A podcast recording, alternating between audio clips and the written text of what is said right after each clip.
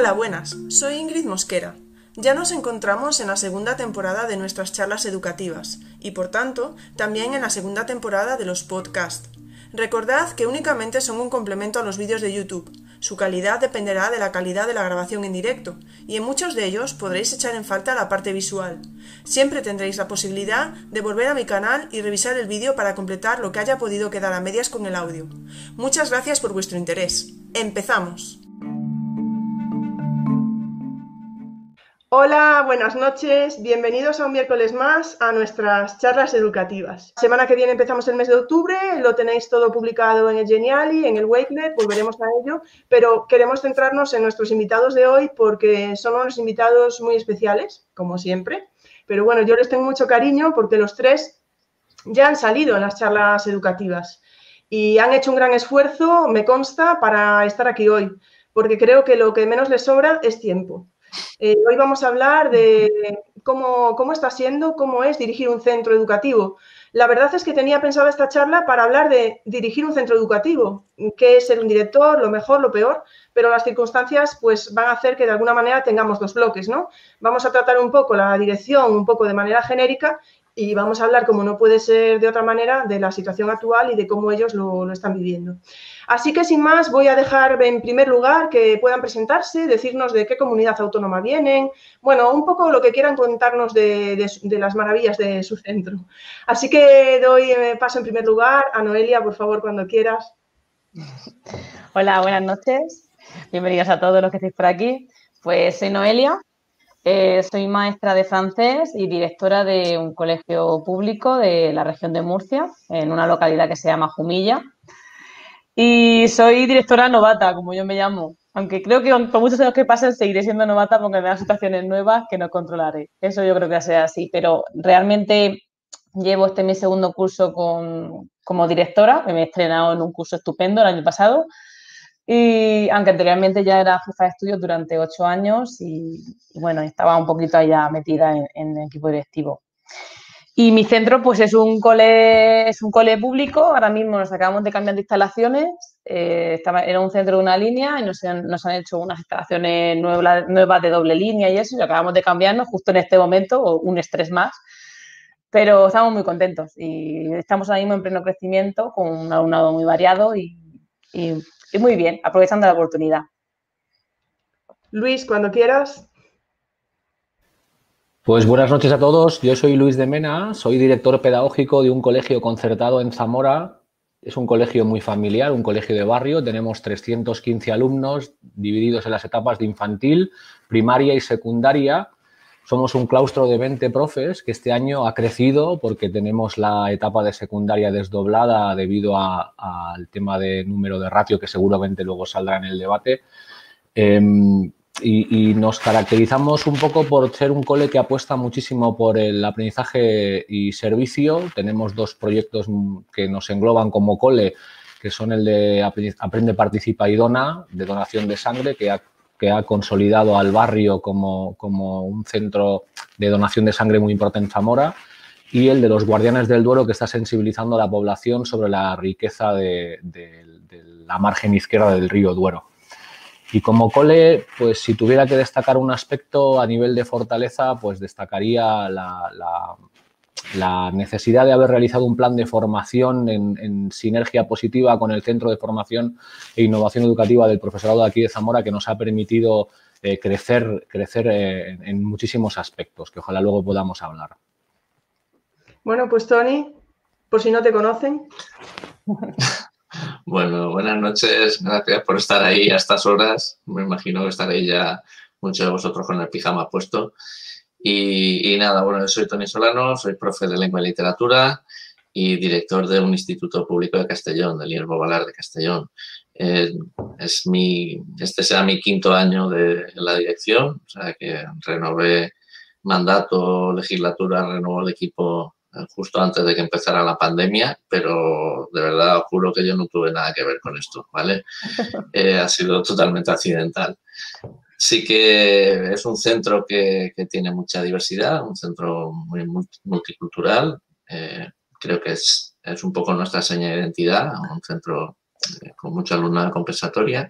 pero a la vez es un centro bastante, bastante dinámico, que siempre hemos intentado salir adelante porque hemos tenido muchas dificultades y, bueno, creo que, eso nos ha permitido pues ir siempre explorando nuevas vías y, buscando alternativas para, sobre todo para, luchar contra el fracaso escolar y para, ir eh, un poco la innovación para mejorar resultados, ¿no? En cuanto a convivencia y en cuanto a, a nivel académico.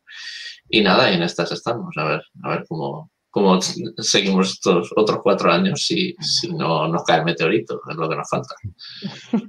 Bueno, pues ahora que ya los conocemos, que ya los conocíamos, no nos vamos a engañar, vamos con la parte más genérica. Y lo primero, por si alguien le quede duda, por si alguien le queda duda, me gustaría preguntarles qué se debe hacer para formar parte del equipo directivo o en concreto para, para ser director. Eh, ¿Podéis contar vuestros casos concretos o como vosotros queráis?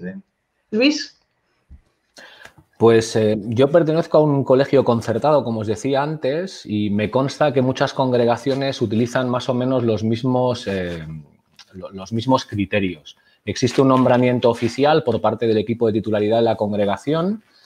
No, suele haber unos méritos adquiridos, no, están, no están descritos, pero más o menos todos coinciden en que uno accede a la dirección habiendo pasado antes por los escalones previos de una coordinación o de una jefatura de estudios, como antes comentaba Noelia.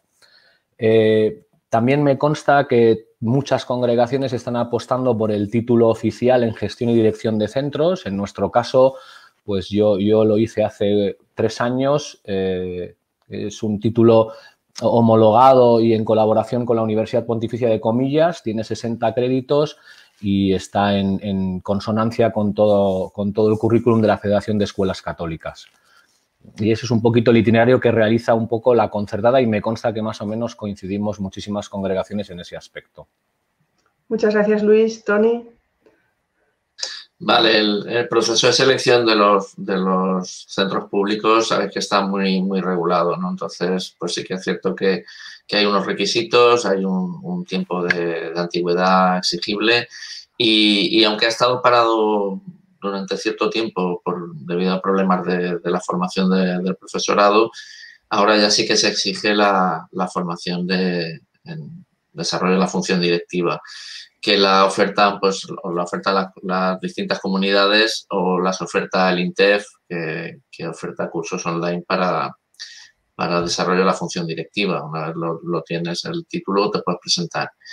Yo, ¿qué veo que está ocurriendo? En mi caso fue así un poco, yo jamás me había planteado formar parte del equipo directivo, pero sí que es cierto que llevaba ya 15 años en mi centro y, surgió esa posibilidad eh, hicimos ahí una reunión del claustro y, casi nadie se animaba y yo veo que es un poco lo que está pasando en muchos centros públicos, al menos de los que yo conozco, que hay muy poquitos voluntarios a, moverse en, los equipos directivos, pues porque exige un compromiso, exige también una...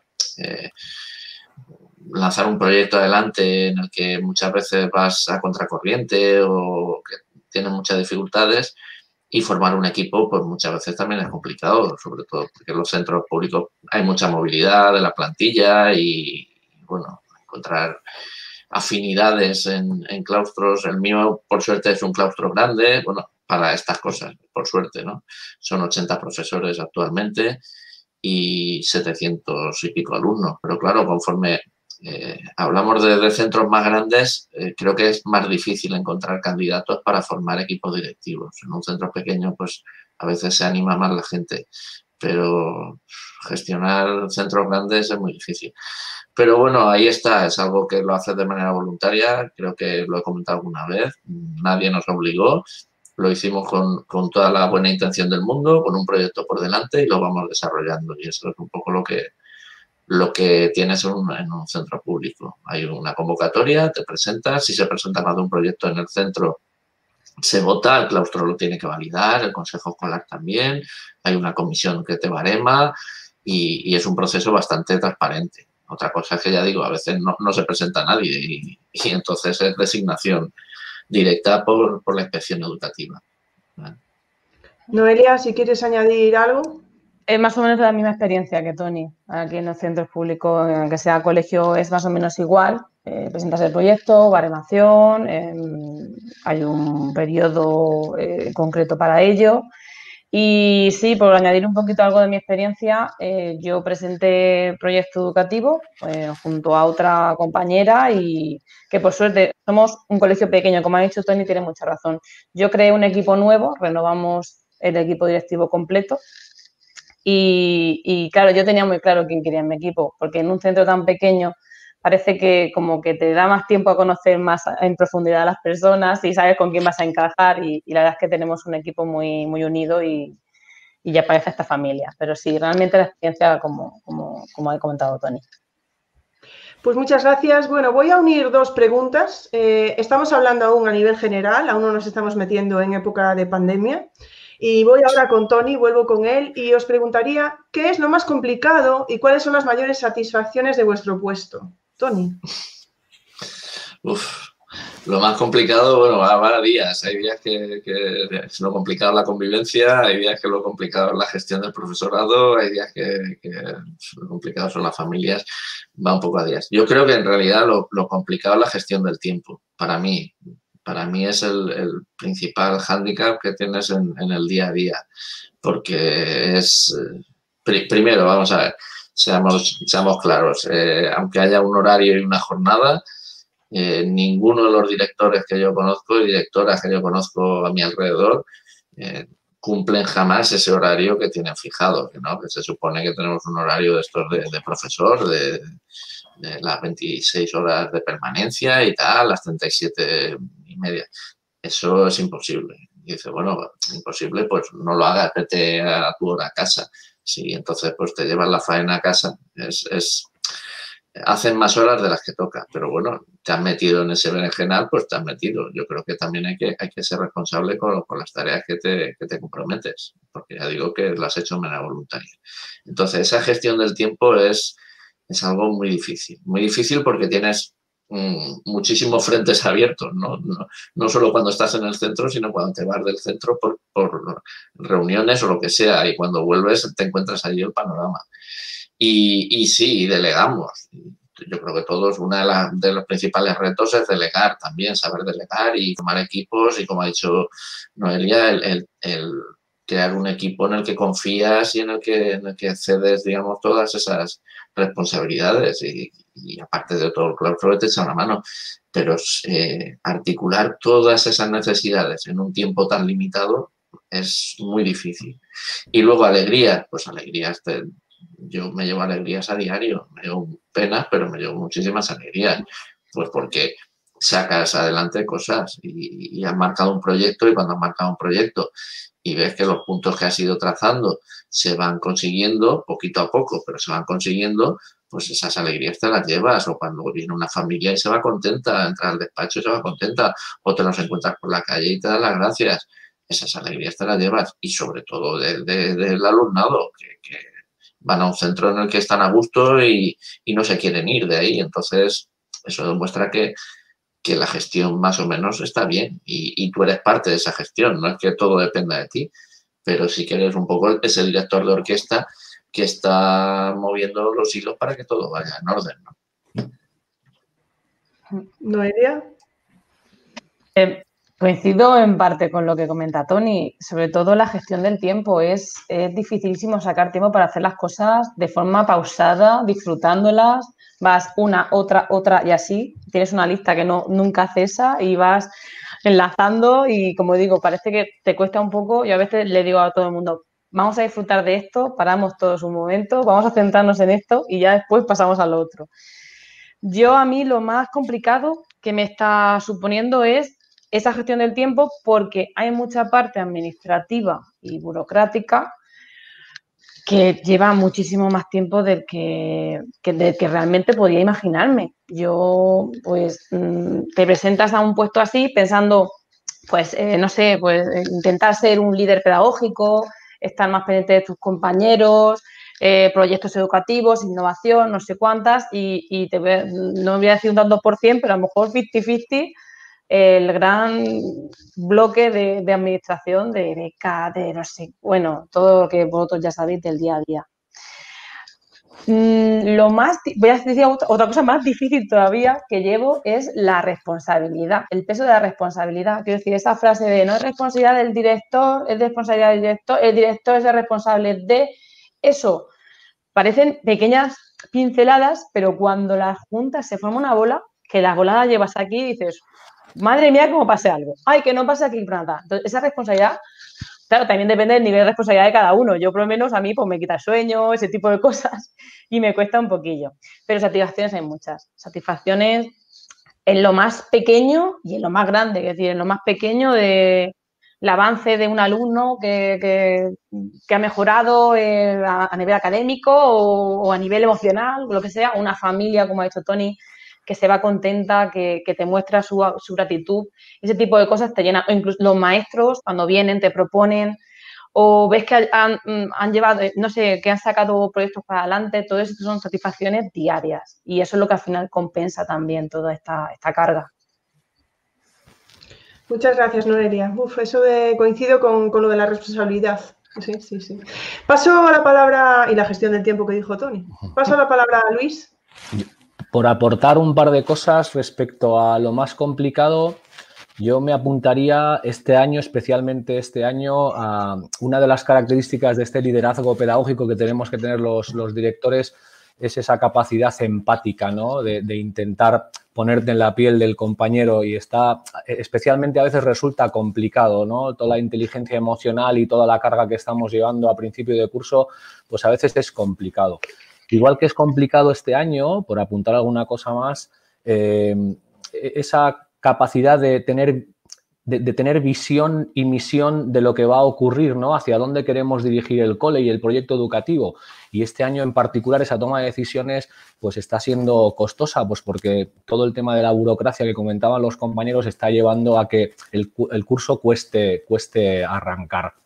Sin embargo, por aportar también alguna idea nueva respecto a lo que nos llena, a, mí particularmente, y lo saben mis compañeros de equipo directivo, me ha encantado ese proceso que hemos vivido y que seguro que si nos está oyendo gente de la concertada estará de acuerdo conmigo. Los colegios concertados tienen una estructura o han tenido una estructura excesivamente piramidal y estamos consiguiendo, al menos nosotros, debido a la formación que se está recibiendo, que la estructura cada vez sea más horizontal, porque el tema de la delegación que comentaba Tony antes, pues estamos eh, confiando muchísimo en los equipos de trabajo, en las coordinaciones y especialmente en los grupos de trabajo de innovación educativa que se están, que se están realizando en el centro. Pues muchas gracias, Luis. Eh, lo, de delegar cuesta muchísimo, ¿eh? O sea, yo no me veo, no me veo yo de directora de nada, no me veo. Pero bueno, todo sería ponerse. Antes de pasar al segundo bloque, ya meternos, como estamos comentando en el chat en pandemia, os voy a pasar unas, un, par de preguntas que han surgido.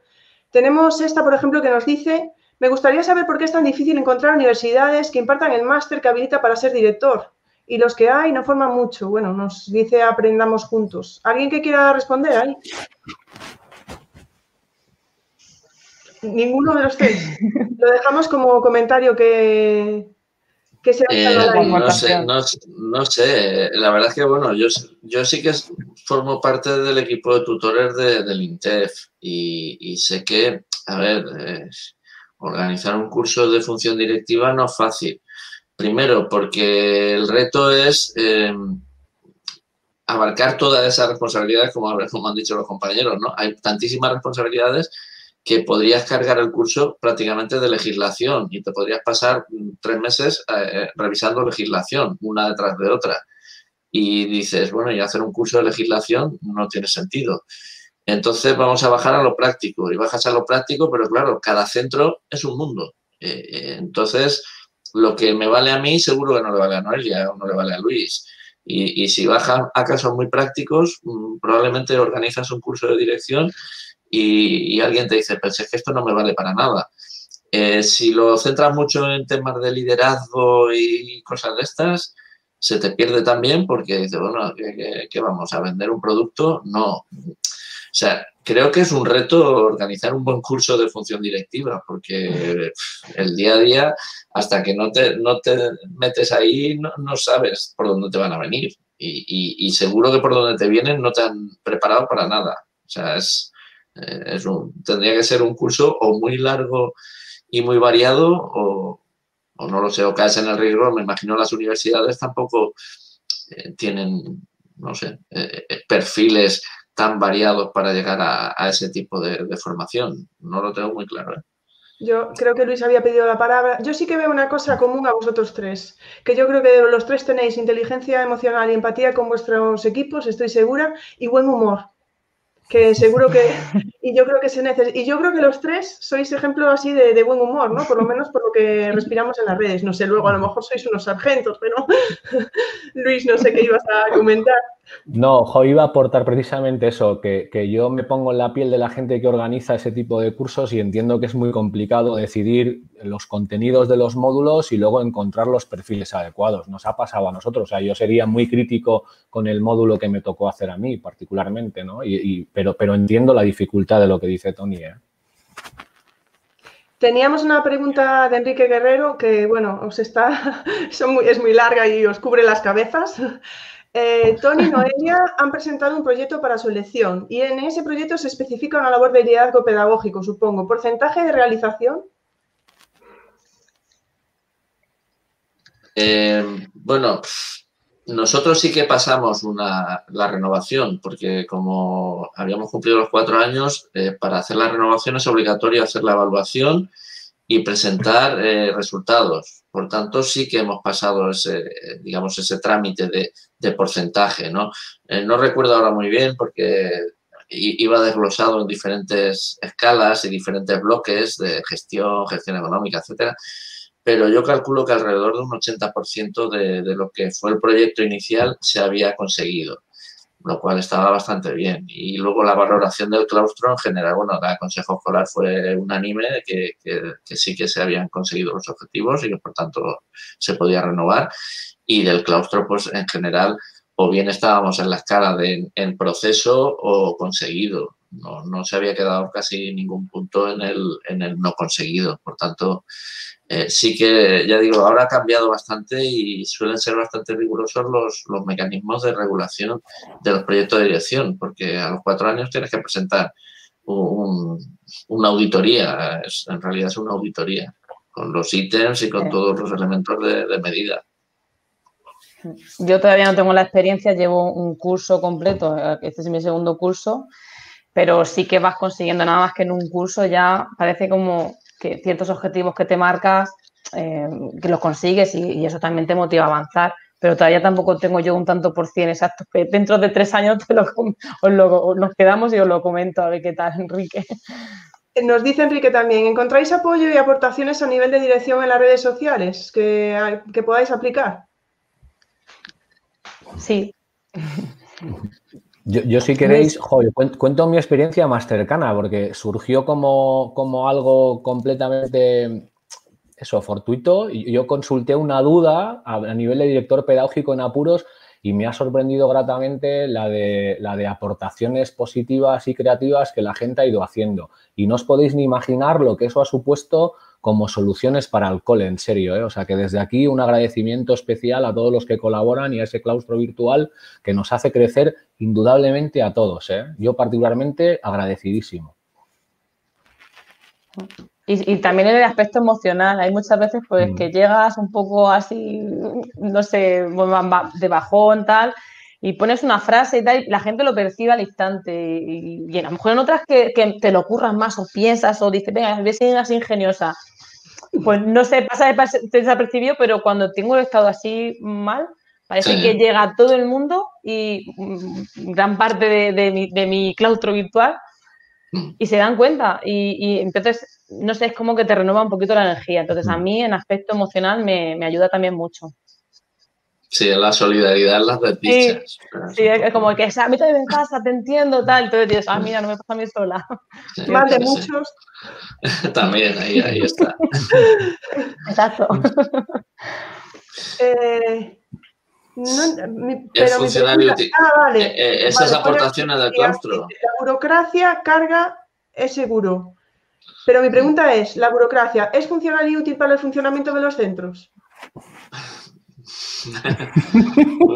Bueno, a ver, eh, hay burocracia que es útil, hay burocracia que es necesaria. Yo creo que, bueno, y eh, en general, no sé Luis lo que pensará, pero nosotros sí que somos funcionarios públicos y, tenemos claro que hay una parte de burocracia que es rendición de cuentas. Estamos usando recursos públicos y dinero público, por tanto, eh, yo tengo claro que tengo que rendir cuentas y eso se hace lamentablemente con burocracia, con horas, como ha dicho Noelia, de, tirar ahí en plataformas en las que tienes que justificar si has comprado un libro, el ISBN, si es no sé qué, no sé cuánto, hasta el mínimo detalle. Eso es lógico. Se echa en falta que haya personal para eso, porque ya te digo, en mi centro ahora mismo son 750 alumnos y hay una administrativa. Eh, haría falta más personal de administración, porque si no, esas faenas te las cargas, se las cargarán los equipos directivos. Eh, que otra parte de burocracia se podía simplificar, también, sin duda. O sea, hay una gran carga burocrática que se podría simplificar. ¿Por qué no se hace? Pues porque creo que las plataformas siguen estando obsoletas, eh, hay unos sistemas de gestión y de burocracia en la administración que son propios del siglo XIX y que se han heredado y que en ningún momento se han planteado cambiarse y que lo único que se hace es poner eh, plataformas y, aparatitos para regular ese mismo mecanismo que es del siglo XIX. Entonces, eso genera una maquinaria que es insostenible porque tienes que estar eh, haciendo tareas propias de la dirección y a la vez eh, haciendo tareas propias de, papeles en una plataforma digital, pero luego los papeles en papel, porque en algún momento alguien te pedirá ese papel, a pesar de que lo hayas escaneado y subido a una plataforma. Eso es insostenible, porque, porque es la misma burocracia o más que hace 20 años, pero duplicada en papel y en digital y en la plataforma, o sea, hasta tres veces. No tiene ningún sentido. Y sí hay una parte que puede tener sentido, que es esa que te ayuda a mejorar, esa que te permite establecer indicadores y, ver niveles de, consecución, pero es que al final queda aplastada por la otra burocracia y, y esa que te podría resultar útil es la que tienes que dejar de lado. Totalmente de acuerdo. Perfecto, pues vamos a pasar ya a la parte, bueno, a la parte, a la segunda parte, a la parte de, lo que está siendo ahora mismo este año. Y bueno, la pregunta que es un poco una pregunta, bueno, varias preguntas en una, es un poco cómo está siendo el momento actual, cómo estáis afrontando, organizando, qué medidas habéis tomado en vuestros centros, eh, que nos podáis contar un poco. Ya no me acuerdo a quién le tocaba hablar, vamos a volver a empezar por Noelia. vale. Pues has hablado antes del buen humor y que, pero en esta situación tengo que decir que, me noto de peor humor. Yo suelo ser una persona así positiva y bromista y además mis compañeros me lo, pueden confirmar que es así porque eh, es una carga, es, está siendo súper difícil. Aquí en Jumilla estamos, no hemos podido iniciar el cole presencialmente. Aquí estamos en fase 1 desde pues desde principio de mes, de septiembre, y los niños no han venido al cole presencialmente. Hemos empezado de cero, es decir, sin ningún contacto con ellos, de forma telemática. Estamos hablando de niños de 3 años a 12. Tienen la experiencia del tercer trimestre, eh, hay cosas que funcionan muy bien, otras que no funcionan, que hemos intentado mejorar ahora, y, pero aún así está siendo súper complicado porque niños tan pequeños es, muy difícil. Y sobre todo porque está durando más de lo que esperábamos. Y a nivel, a nivel de motivación está, estamos así un poquito todos eh, para abajo. Las medidas que hemos aplicado en el centro, pues me imagino que un poco parecidas a, las de mis compañeros, pues hemos creado un plan de contingencia con todas las medidas, pues, tanto señalización, eh, desinfección, todo ese tipo de cosas, limpieza, horarios, eh, coordinándote con el ayuntamiento, em, con prevención de riesgos laborales, todas las dudas de la consejería. Todo eso es, en mi día a día. Llevo un mes que os, eh, aunque esté esto, creo que está un poco mal decirlo así, pero es que, es que no, he tomado ninguna decisión pedagógica a día de hoy.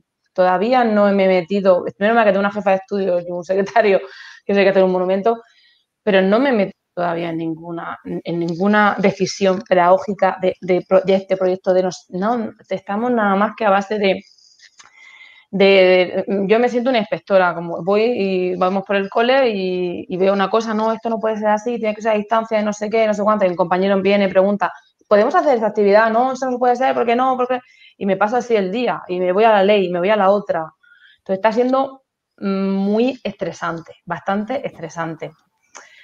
Em, nosotros, además de eso, pues algunas medidas, pues minimizas maestros por los grupos, porque en el momento de que pase cualquier cosa, en cuarentena, tal, pues no lo mismo em, poner en cuarentena a siete maestros que entran a un grupo que poner a tres o cuatro, estamos intentando minimizar eso.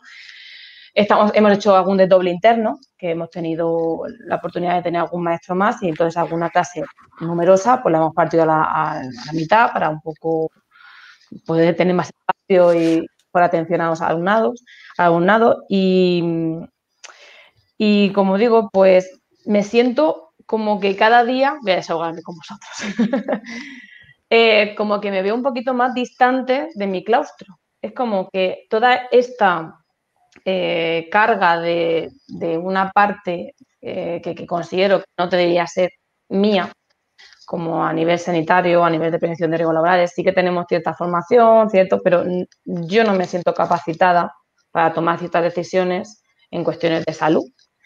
Entonces, esto de, estar con la norma siempre en la mano, con pendiente de que todo funcione bien, con el miedo pues, de, la salud de la comunidad educativa, que sí que son, que estamos hablando de un gran peso, yo me siento cada vez como, un poquito más distante, porque es como que me estoy convirtiendo en más inspectora que, directora docente. Estamos en plan, no, que eso dice la ley, llamo a la misma prevención y, ese es el papel de, este mes que llevo así. Sumarle el cole nuevo también, que llevamos una locura, entonces parece que, me estoy un poco y no me gusta. Y yo quiero estar en el suelo y con ellos y, hacer todo lo posible por formar parte de este claustro y me está alejando un poquito de ellos. Lo siento yo así, a lo mejor es solamente mi sensación, pero... no te preocupes, Noelia, eso es la distancia de seguridad. Será eso. Es que a mí lo de, lo de metro y medio ese no, seguramente. Le doy paso a Luis. Voy a, voy a, aportar alguna cosa de la que ha comentado Noel y sobre todo reforzar eso que decía de la distancia con el compañero. Es verdad, yo lo comentaba antes, una de las cosas que hemos notado es que a veces es complicado eh, mantener ese contacto empático que en otros cursos sí que habíamos podido potenciar y fomentar mucho más la mochila, antes hablaba Tony de la burocracia, ¿no? Pues, pues, en, pues nos toca hacer ese plan de inicio de curso que en Castilla León es actualizable, con lo cual cada vez que haces una novedad en el plan de inicio de curso tienes que actualizarlo. Me imagino que en el resto de comunidades autónomas, por el asentimiento que hacéis también, pues eso, actualiza, envíalo a la familia, eh, consúltalo con inspección, cuélgalo en las diferentes plataformas, en la página web, etcétera. Hemos tenido que desarrollar un plan de contingencia y digitalización, por si acaso pues se nos, se nos cierra, me imagino que como a todos en este caso, ¿vale? Eh, y luego tenemos ahí dos anexos que son burocráticos. Uno es para las programaciones didácticas y el otro es para el proyecto curricular, donde tenemos que anexionar todo aquello que nos, que nos tocaría hacer en el caso de posibles cierres o confinamientos. En nuestro caso en particular, tenemos un aula de quinto de primaria desdoblada donde tenemos 26 alumnos. Ese aula ha sido desdoblada por la, con, el, con, el, excedente de horas que tenemos, en el sentido de que al ser un colegio de acción educativa preferente, pues tenemos un, un, paquete de horas para atender a esa diversidad, que en este caso no se está atendiendo, sino que se está atendiendo a ese otro desdoble necesario por el número de ratio. Y en el caso de secundaria sí que afortunadamente se nos han desdoblado las cuatro, las cuatro aulas. Hemos tenido que crear espacios donde antes no los había. Nuestro colegio, insisto, es un colegio de barrio pequeñito, pues hemos tenido que ser infinitamente creativos para, para poder crear nuevos espacios de aprendizaje donde antes no lo eran. Pero, pero, bueno, estamos intentando transmitir eh, tranquilidad, eh, buen hacer y sobre todo transparencia ante las situaciones que nos llegan, porque no sabemos responder a muchas de ellas y, es necesario a veces apoyarte en esa, en esa legalidad que comentaba antes Tony, en la transparencia necesaria para que la gente sepa que no puede solucionar todo, todo a la vez. Muchas gracias, Luis. Tony. Sí, bueno, eh, yo en la línea de lo que he dicho, hay que, hay que, estamos haciendo planes, protocolos, normas por todos los sitios eh, ser transparentes, ¿no? Porque es verdad que, no creo que sea momento de ocultar nada, eh, seguir las normas que nos establezca salud, porque ahora mismo dependemos básicamente de salud. Y, vamos haciendo, eh, nosotros, claro, aquí en la Comunidad Valenciana sabéis que sí que se dejó, se dejaron fijadas unas normas ya en julio, distancias de metro y medio, se redujo la ratio a costa también de, de, perder, bueno, perder o de reinvertir recursos, como ha dicho Luis, eh, recursos que teníamos pues, para garantizar la compensatoria y tal, pues para hacer grupos más reducidos. y cosas positivas, pues eso, que ahora tenemos una ratio razonable, cosa que llevamos años pidiendo, pidiendo, pidiendo y ahora la tenemos eh, por, decreto y por una pandemia. O sea, que es, también es triste, ¿no? Que tenga que venir una pandemia para tener a los niños en, unas condiciones que son las que deberían tener de, normal. Cosas negativas, pues por ejemplo que en mi centro hay dos niveles que son segundo y tercero de la ESO que vienen días alternos. Entonces eso, es, eso para nosotros es un drama porque son, son chavales que tendrían que estar yendo todos los días al centro y, el, no tener espacios o el no tener suficientes eh, recursos en el centro en este caso de, sitio, nos impide dar, esa respuesta que, ellos requieren. Y bueno, y ahora mismo vivimos en esto que, por eso me he puesto lo de contingente, ¿no? Si, vais al, eh, como etiqueta, si vais al diccionario y lo miráis en el diccionario de la RAE, dice contingente, que puede suceder o no suceder. Pues en, esas estamos, estamos todos los días esperando si suceden o no suceden cosas. Y, ahí estás eh, en el despacho que dice, hay un niño que tiene, que no se encuentra bien. ya, vale, ya ha llegado la hora. Y no, ah, no, no, que es, bueno, era solo que está constipado. Vale, bien. Y así, eh, eso es nuestro día a día. Vivir en la contingencia se va a convertir en, nuestro estado habitual. Contingente, pero no mucho. Bueno, pues Luis, voy a hacerte a ti la siguiente pregunta y es, ¿qué mensaje transmitís a los profesores y a las familias? Pues mira, los profes eh, en el claustro cuando, cuando empezó el curso, lo que sigue transmitimos, intentamos hacerlo desde el equipo directivo, fue mucha escucha. Eh, poner bien ahí el hombro y el oído para que la gente pudiera explicarte lo que había pasado eh, durante el verano y en los meses de, del tercer trimestre tan duro que tuvimos en el curso pasado. Y sobre todo, eh, entender que detrás de cada docente pues hay una situación personal que se extiende más allá de los metros del aula, ¿no? Y, entender que tenemos una familia y que, como dice Tony con el tema de la contingencia, pues que mañana puede pasar cualquier cosa eh, en, en el contacto estrecho del contacto estrecho, ¿no?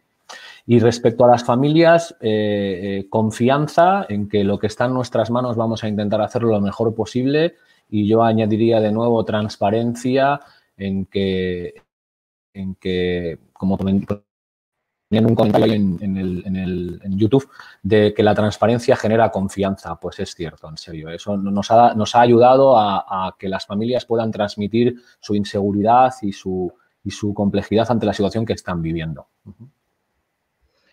Tony. Bueno, es que yo creo que lo ha comentado Luis. Muy bien, no sé, es... Pues no te preocupes, que te añado otra pregunta también, ¿eh? ¿Algún consejo práctico para, para, para directores que estén ahora empezando? ¿Algún consejo práctico? Algo que digáis, qué bien que he hecho esto, que me está funcionando estupendamente. Pero referido a la situación actual o en general, ¿no? O en general, como quieras tú, Tony. A ver, de la situación actual, como es que lo que ha dicho Luis, o sea, yo creo que ahora las familias necesitan muchísima confianza en los centros, porque tienen miedo. Si tenemos miedo nosotros, que, somos los profesionales, estamos ahí, y pues creo que, hay que darles esa confianza, que está claro que, el riesgo está ahí, tampoco hay que minimizarlo, hay que decirles, hay unos riesgos, los riesgos son estos, y si tomamos estas normas, eh, reducimos los riesgos, no desaparecen del todo, y, eso hay que decírselo con total sinceridad y, tratar de que, de que, lo entiendan como lo entendemos todos. Todos sabemos que, salir a la calle, eh, haya pandemia o no haya pandemia, es un riesgo y, en estos casos pues más. Y luego, em, consejos a directores y, en general, independientemente de que haya o no pandemia, eh, el que se meta aquí tiene que ser porque, porque primero, haya generado un equipo o tenga un equipo que, sabe que lo va a apoyar, eh, que va a ser su casi su familia, como decía Noelia, va a ser con lo que te vas a embarcar en una aventura en la que vas a tener que estar todos los días a todas horas y que tienes que tener plena confianza casi ciega con ellos.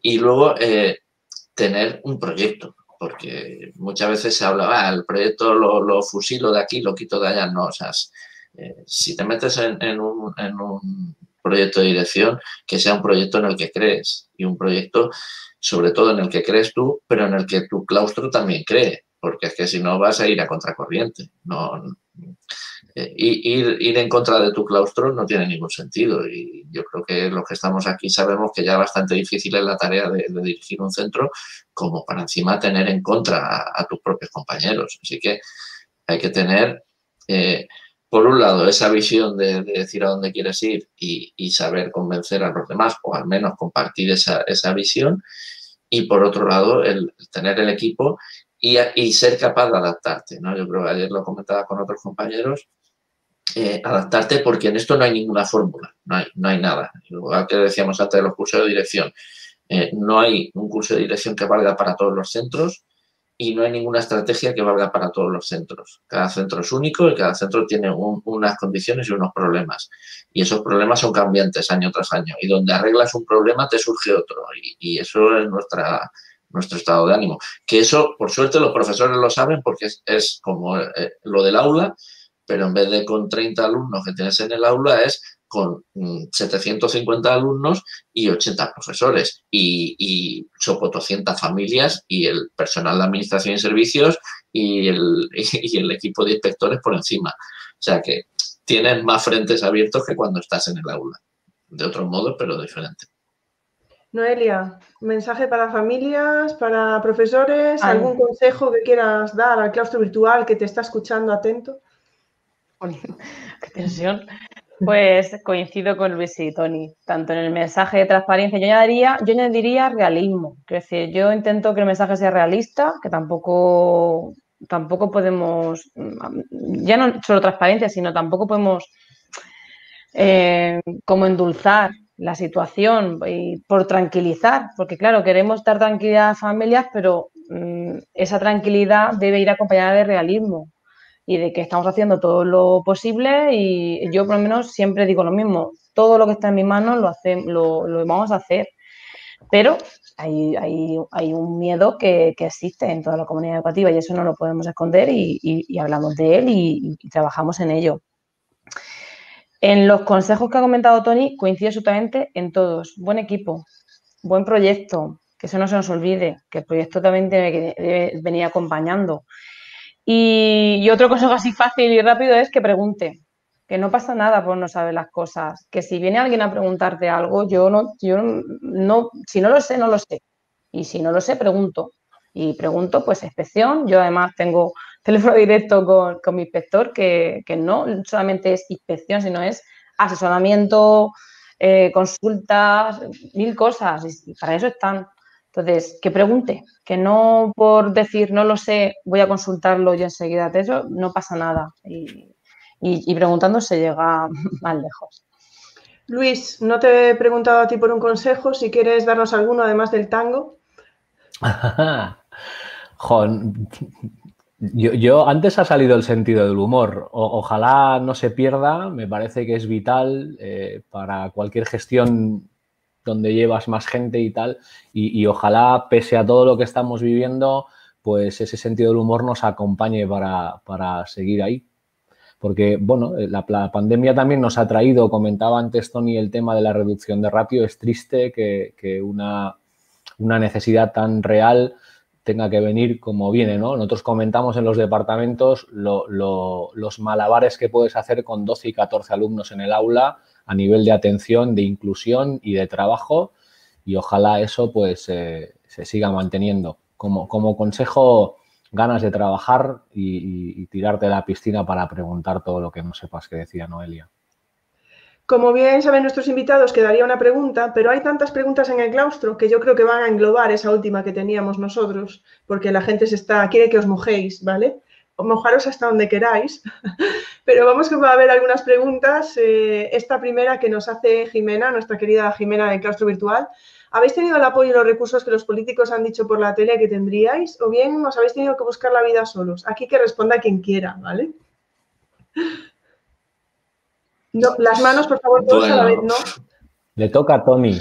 A ver, eh, una de cal y una arena. A ver, yo, yo sí me he sentido escuchado. Aquí al menos sí que se nos ha preguntado a los equipos directivos. ¿eh? Era muy difícil articular durante el confinamiento eh, órganos para, tomar decisiones, pero sí que al menos aquí sí que se ha preguntado a los equipos directivos y se les ha escuchado en cierta medida. En otras cosas no. Yo entiendo que, muchas de las cosas que pedíamos, como era el tema de la reducción de ratio y, tener más espacios y tal, era algo que, si no se ha hecho en, 20 años, eh, era inútil esperar que, fuera a venir ahora en, en, un mes. Eso hay que ser realista. Yo todo lo que esperábamos. No, no, por fin van a contratar el doble de profesores y vamos a... No, eso no lo han hecho en 20 años, que van a hacerlo ahora. Por las razones que sea, ya no entro si es una cuestión de economía, de macroeconomía o es una cuestión de política, me da igual. Entonces, hay cosas que sí que nos han hecho caso y cosas que no.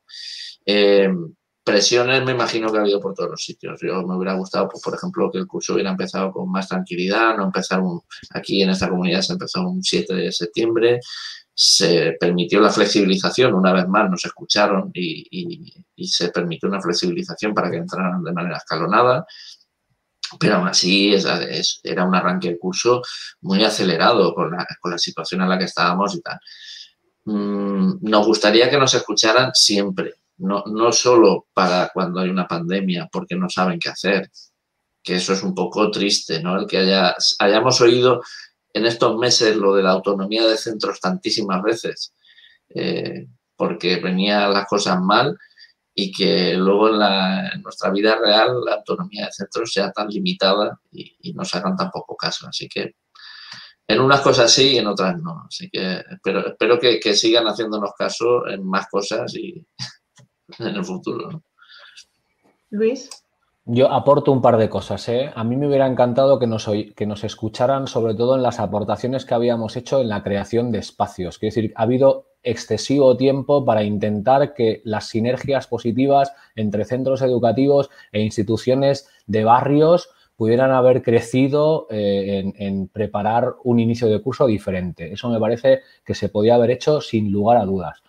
Y lo segundo, me encantaría que nos escucharan y sobre todo que escucharan a esas familias que, que eh, están faltando a clase, a, ese absentismo, no sé cómo etiquetarlo, ¿eh? si ponerle las comillas de voluntario, necesario o, que, o que no sé cómo etiquetarlo, pero que nos estamos comiendo desde los equipos directivos el marrón de gestionar eh, ese absentismo no, quiero poner la palabra miedo, ¿no? Pero ese absentismo por miedo a lo que está ocurriendo que seguro que tenemos en nuestras aulas.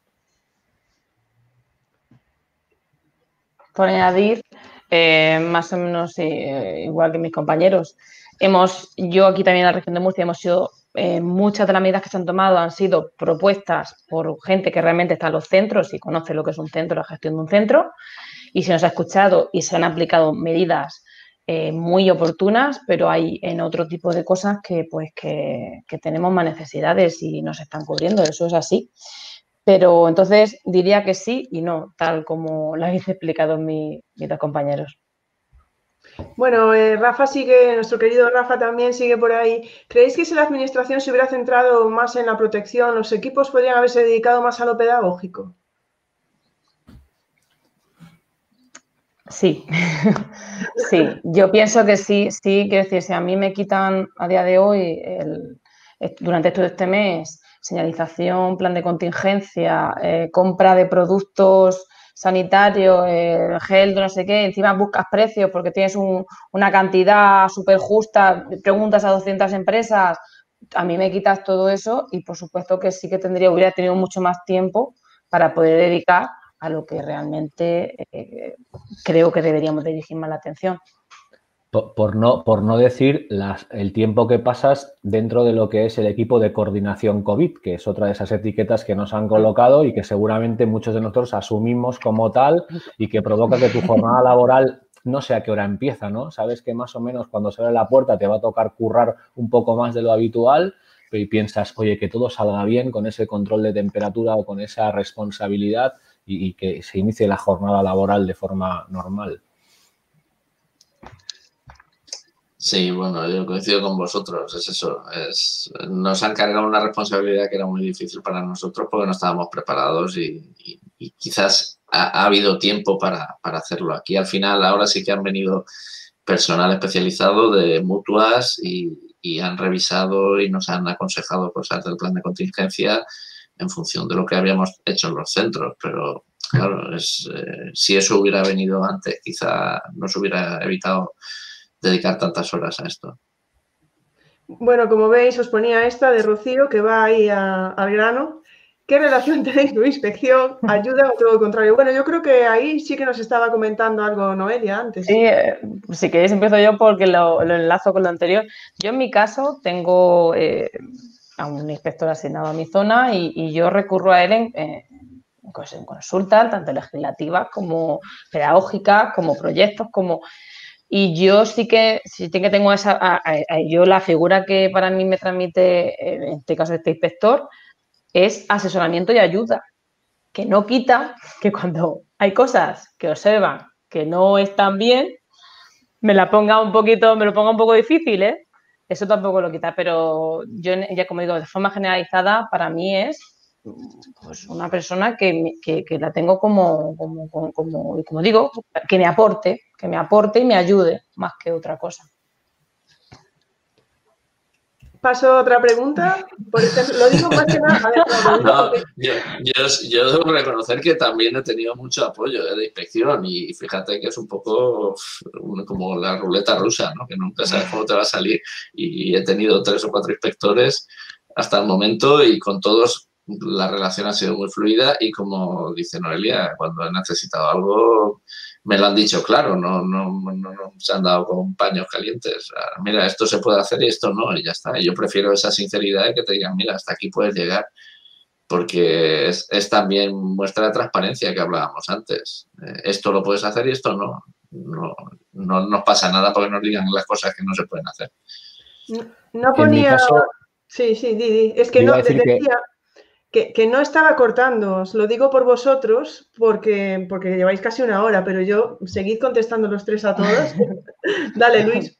Yo iba a decir que en los ocho años de gestión directiva he conocido tres inspectores. En líneas generales me quedo con lo que comentan mis compañeros. Poder recurrir a ellos para que te digan sí, te digan no, o hasta dónde pueden llegar, incluso para discutir aspectos que son discutibles también. ¿eh? Ah, vale, vale. Eh, Mari Isabel o Mary Isabel nos dice, ¿qué opináis de la circular de 3 de septiembre? En mitad de los exámenes, cuando se supone que deberíamos tener el curso supuestamente organizado. No sé si sabéis de qué nos está hablando. Yo, he leído tantas que me gustaría que si me da una pista de qué iba. Os paso, vale, pues vamos a ver cuando nos lo dice Antonio, creo que nos hace una pregunta bastante interesante. Eh, la, diversidad en los desdobles, ¿cómo lo estáis haciendo? pues mira, me, encanta esta pregunta, ¿eh, Antonio. Eh, el cole lleva apostando por el, por el refuerzo inclusivo varios años y lo que hemos ido ha sido cantidad de creativos. Es decir, nos sentamos al principio de curso, cuando se desdobló especialmente la aula de primaria, que tuvimos que, recolocar ahí mogollón de recursos humanos para que ese desdoble fuera eficaz en 100%, con lo que sobraba hemos montado talleres inclusivos. Hemos dicho, a ver, nos toca repasar lo que no habíamos dado, nos toca eh, potenciar competencias, vamos a montar esos talleres más prácticos que nos permitan incluir al alumno dentro del grupo y trabajar con él de forma creativa.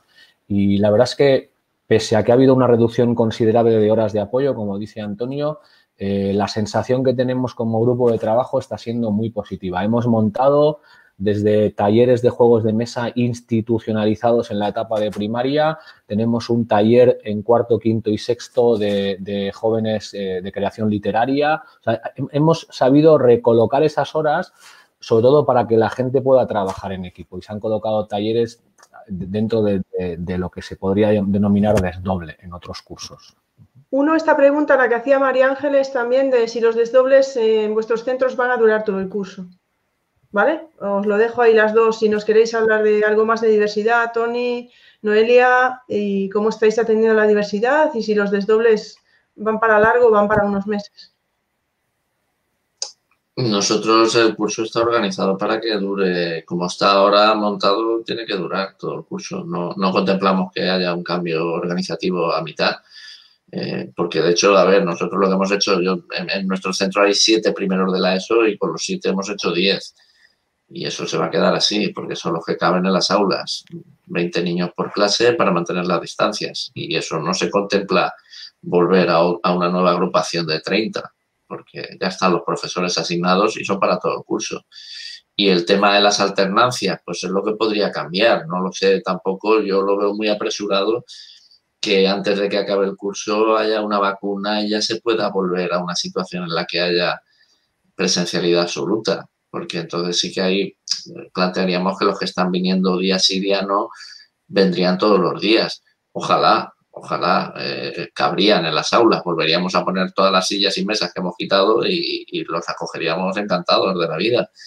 Eh, perderíamos, como han dicho, la atención a la diversidad, porque ahora, ahora es un lujo el, dar clase en esos grupos que, que, vienen 15 cada día o 13 o 15 cada día pues no es lo mismo que dar clase 13, 15 que dar 30 o 28, 29, ¿vale? Ahí eh, perderemos en una cosa, ganaremos en otra, pero las medidas organizativas están contempladas para todo el curso, no, no creo que haya una opción de, de revertir lo que haya hasta ahora montado. Yo en nuestro, en mi caso, en mi centro tenemos dos maestros más, uno en infantil y uno en primaria, maestros COVID, le llamamos, porque han sido pues, las medidas ahora eh, un poco pues, de refuerzo del personal y todo eso. Y lo que ahora mismo sabemos es que están durante el primer trimestre. Nosotros tenemos la esperanza, y creo que será así, que se ampliará, porque ahora estoy mirando que ya estamos entrando a octubre y, ya me empiezan a temblar las piernas. Pero sí, creemos que esto se, se ampliará, pero a día de hoy tenemos estos dos maestros para, para, para el trimestre primero y veremos a ver lo que pasa después. Coincido en que, claro, la atención a la diversidad se le da la vuelta en estas situaciones. Nosotros tenemos algún doble también a nivel interno eh, que hemos aprovechado con todo este personal que os estoy diciendo que, tenemos ahí. Claro, pero es como, mm, mm, puede ser que eh, disminuyan los apoyos ordinarios en el aula a aquellos alumnos que tienen dificultades, pero claro, lo refuerzas en el maestro, digamos, titular, que, tiene más tiempo de atención educativa a esos alumnos. Entonces, creo que por una parte te compensa. En, la bajada de ratios es primordial para eso. Bueno, yo creo que vamos a acabar con tres o cuatro preguntas más porque es que el claustro virtual no tiene límite. Claro, ellos están ahí en el sofá, pero vamos ahí esta pregunta eh, que nos hace muy de Franqueira. ¿Cómo liderar un equipo intentar llevar a cabo un proyecto de centro cuando cada año el 40% más del profesorado cambia? Yo en estado contesto porque yo tengo suerte y tengo un, claustro fijo. Somos 26 maestros, entonces digamos que es un cole pequeño y, y ahí no respondo porque yo más o menos se mantiene. Tengo esa suerte. Yo no voy a contestar porque tenemos la suerte también de fidelizar bastante en el claustro y tener un plan de formación muy específico que nos viene marcado, así que lo tengo aquí yo. bueno, no, no, mira, pues os equivocáis. Mi claustro también es bastante, bastante estable. Es cierto, este año, no, pero bueno, bastante estable es que este año solo tenemos 25 nuevos. Pero ya 25 de gente nueva, quiero decir. Eh, eh, es difícil, sí, es verdad, porque yo sé centros, sobre todo aquí en la comunidad valenciana, suelen ser los, centros que están al sur, que son la zona de Alicante, eh, sur de Alicante, o también centros de interior que tienen más movilidad de, profesorado. Y sé que es un reto, porque pues, buena parte de los proyectos se sostienen en el personal definitivo que, los va llevando adelante. Y, y, para nosotros es un drama cada vez que montas un proyecto y se hace alguien cargo y por un concurso de traslados o algo se va, porque tienes que volver a, formar y a, montar. Es difícil, pero ahí yo creo que entra en juego otra vez lo que hablamos antes. Si hay un proyecto de dirección y hay unas líneas claras hacia dónde vas, eh, en el claustro inicial decirle a todo el mundo, mira, ahí es donde vamos. Y hay montado un plan de formación al que te puedes apuntar. Y hay unos equipos de coordinación que son fulanito y menganito que te van a echar una mano para, para acompañarte. Yo creo que centros como el IES Cártima, que, que, es ejemplo para muchos de nosotros, que tienen unos equipos de coordinación y de acompañamiento y que a todo el profesorado nuevo les hacen eh, un acompañamiento casi personalizado, eh, nos marcan la línea. lo que no se puede hacer es al, profesor que viene nuevo que le caigan todos los marrones y que encima esté solo. Eso, eso se tiene que evitar. Y yo creo que por suerte, si los proyectos de dirección están bien trazados y hay, hay equipos de coordinación estables, más o menos estables, e, eso de acompañamiento se garantiza. ¿Alguien que hiciera un DAFO? Que preguntaba a Javier si alguien hacía DAFOs a principio de, en el claustro inicial. Es una herramienta que utilizamos habitualmente, no solo en el claustro inicial, sino muy a menudo para a la hora de evaluar y reflexionar sobre algún aspecto importante a nivel de grupo. Lo utilizamos habitualmente y la gente se ha familiarizado con él. Yo en el proyecto de dirección también comencé con un, DAFO y, ahí lo tenemos como, como, un poco el guía para, para iniciar el proyecto, se inicia desde ahí.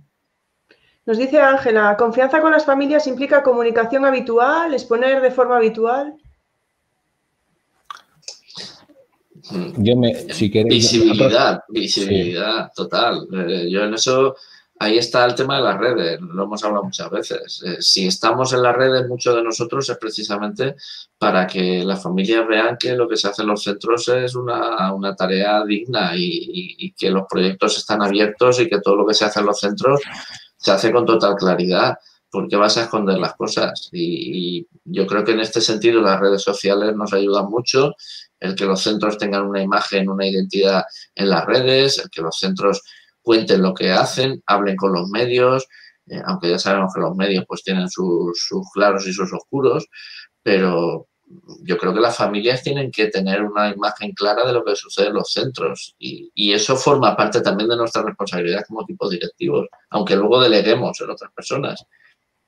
Pero el crear una imagen positiva del centro a base de contar lo que realmente haces, porque no se trata ni de mentir ni de vender nada, se trata de contar lo que haces. Y, eso es fundamental, por lo menos para mí.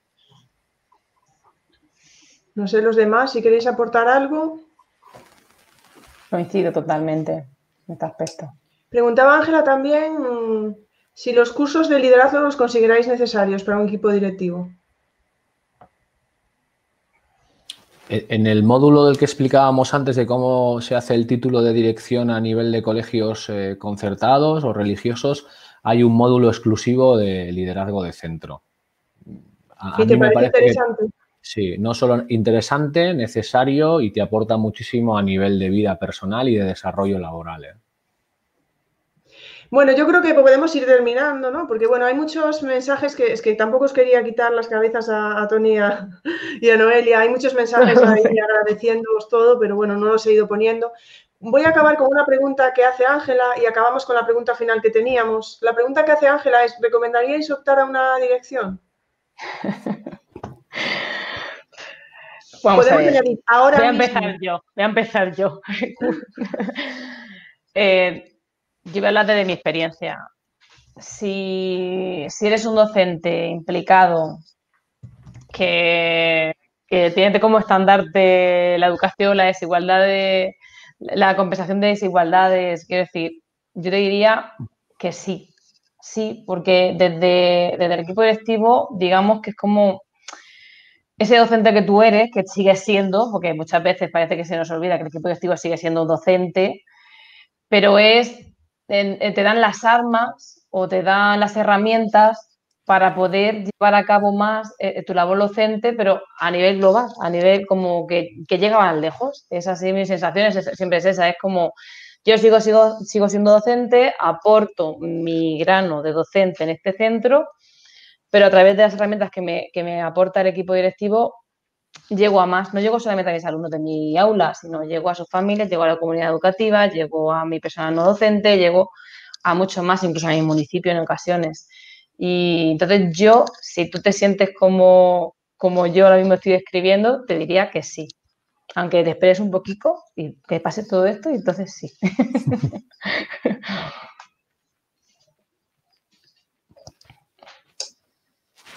No se te oye. Ay, no se te oye. No sé.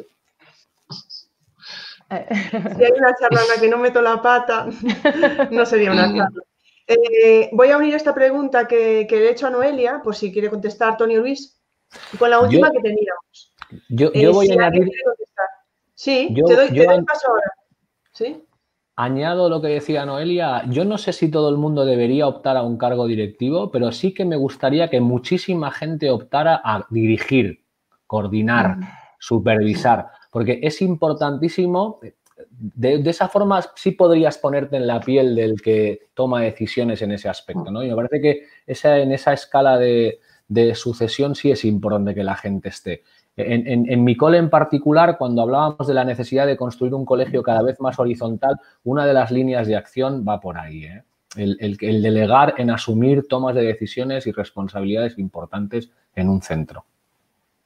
Os iba a dejar contestar, ¿eh, Luis, pero quería añadir para ir terminando, para ir terminando, la última pregunta que teníamos también de ¿creéis que las cosas se deberían haber hecho de un modo diferente? ¿Qué habríais hecho vosotros diferente? Que creo que de alguna manera lo habéis ido contestando ya, ¿no?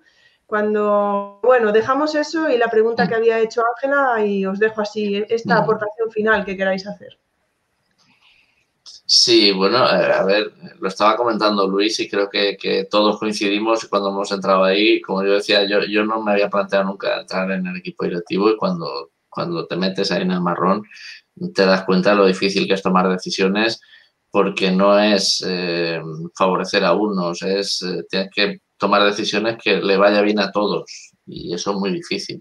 Y además muchas veces tienes que elegir y, sabes que si tienes que elegir debes tomar decisiones que beneficien al alumnado, que a fin de cuentas son los para quien trabajas, porque tus compañeros son tus compañeros, pero no dejan de ser profesionales que cobran por eso. Y, y- y son decisiones a veces muy difíciles, muy difíciles. Eh, el tomar esa perspectiva es lo que, lo que cuesta en el arranque y creo que, que por eso muchas veces decimos, todos deberíamos pasar por ahí para ver la dificultad que tiene gestionar. ¿no? Y, quizá el pasar por ahí también nos hace ver, enlazando con la pregunta que, que la última que has hecho, Ingrid, el eh, qué se podía haber hecho mejor o qué se podía haber hecho peor.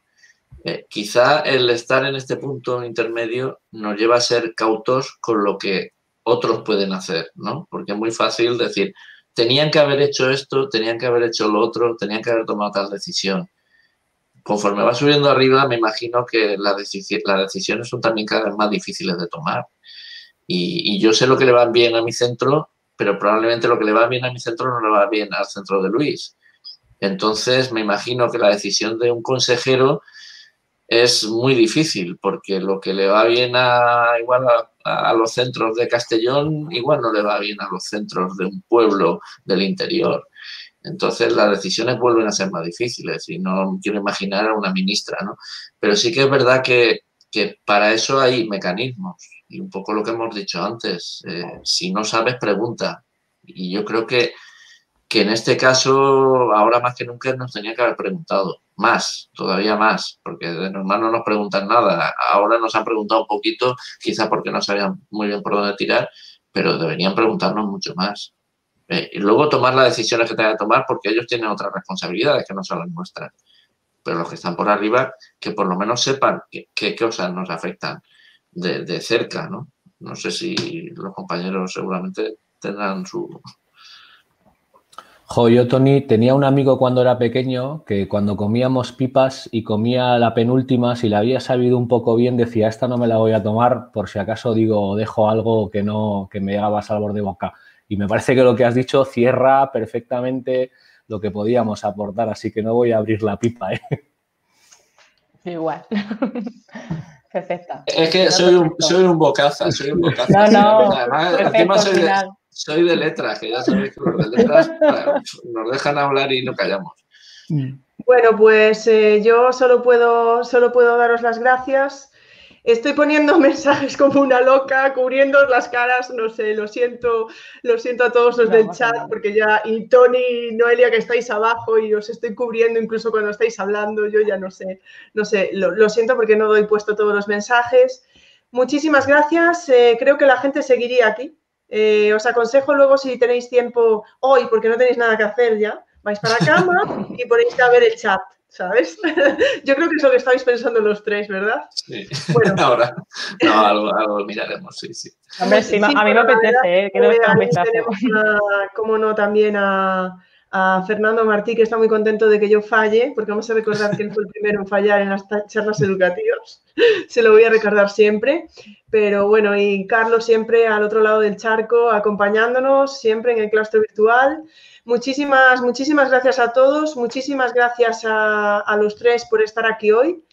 Y bueno, por mi parte es que estoy poniendo, yo creo que ya no voy a poner, no voy a poner más mensajes. Muchísimas gracias a los tres, como decía, por estar dedicándonos este tiempo eh, que no tenéis. Eh, yo creo que ha sido una charla práctica y sincera desde, desde dentro, ahí para afuera, para todos nosotros. Muchísimas gracias a todo el claustro virtual. Podéis preguntar un poco menos, ¿sabes? Muchísimas gracias. Y la semana que viene tenemos a otro Tony, Tony Bernabeu. bueno, muchísimas gracias a los tres de verdad. Y bueno, yo creo que puedo ir despidiendo la emisión. A ver si hay suerte. Sabéis que siempre es un misterio, pero yo voy a intentarlo. Un abrazo. Muchas gracias por haber escuchado este podcast. Si os apetece, nos vemos en el siguiente. Un saludo.